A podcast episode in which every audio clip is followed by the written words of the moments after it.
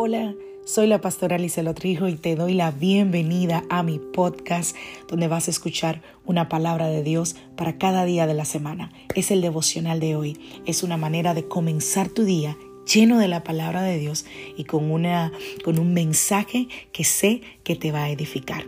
Dios te bendiga. Aquí el devocional de hoy.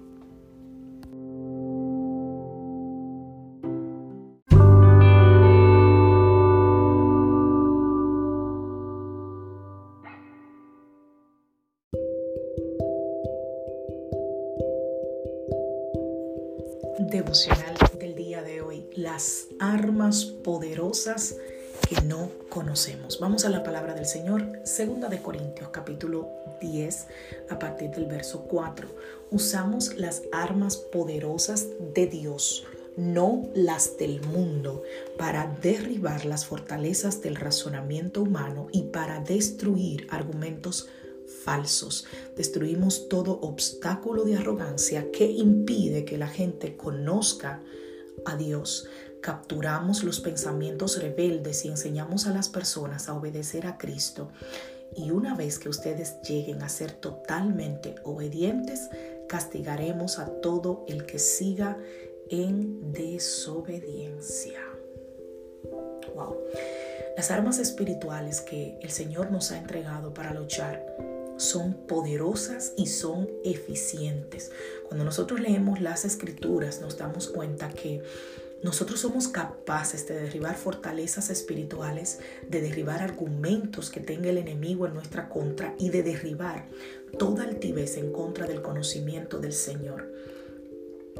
Y si nosotros queremos tener una vida plena en el Señor, una vida llena de victoria, una vida llena de gozo, necesitamos, y póngame eso en mayúscula, subrayado y negrita, necesitamos revestirnos con la armadura de Dios.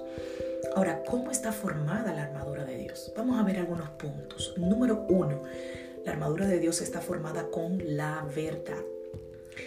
El cinturón que nos sostiene y que nos fortalece en nuestra relación con Dios es la verdad.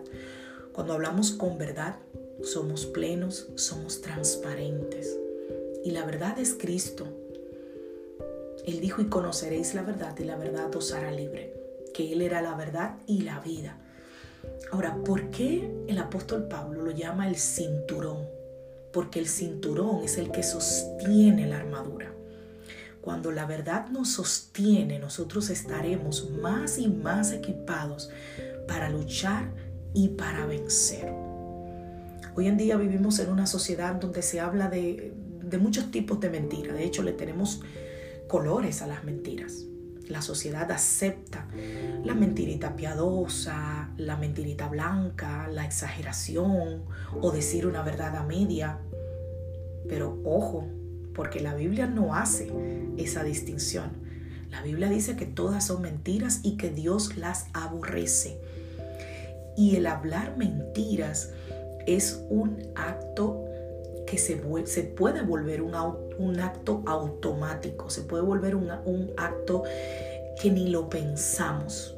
Conozco personas que aman a Dios, que sirven a Dios. Sin embargo, para salir de una situación difícil, aman mentir. Oh, no, no, yo no estaba allí. Oh, no, yo no hice esa llamada. Oh, sí, yo fui. Cuidemos cuidemos nuestro corazón y cuidémonos de hablar verdad en todo momento, porque aunque no lo creas, una de las obras de la carne es la mentira. Y la Biblia dice que los mentirosos no heredarán el reino de los cielos.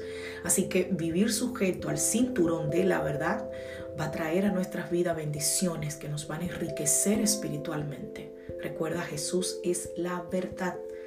Y si nosotros vivimos en Jesús, estaremos cubiertos de toda verdad y transparencia con nosotros mismos y con nuestro prójimo. Así que hoy es un buen día para arrepentirnos de ese pecado de la mentira.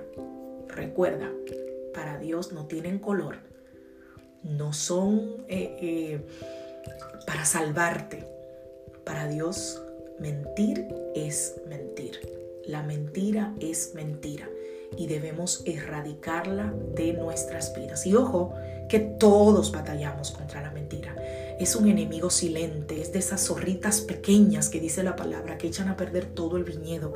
Todo el mundo batalla con las mentiras. ¿Por qué? Porque el enemigo nos ha hecho creer que son una arma de defensa. Y cuando no quiero herir a alguien, miento. Cuando no quiero ponerme en evidencia, miento cuando no quiero que me vean como una persona que no hizo tal o cual cosa, miento. Hay tantas cosas para justificar la mentira, pero que hoy podamos, podamos arrepentirnos de ese pecado y podamos decirle al Señor, Señor, si tú eres la verdad, yo debo caminar en verdad y debo hablar verdad. Si reconoces tu pecado en este día, ¿por qué no oras y te arrepientes de todo corazón y le pides al Espíritu de Dios que te ayude a ver la mentira como lo que es? un pecado y a no usarla. Y si la usas, arrepentirte rápidamente y tratar de resarcir y hablar siempre verdad. Que Dios te bendiga. Que Dios te guarde. Soy la pastora Lisa Los Rijos de la iglesia Casa de Su Presencia y te saludo desde Greenville, Carolina del Sur, deseándote que tengas un feliz día.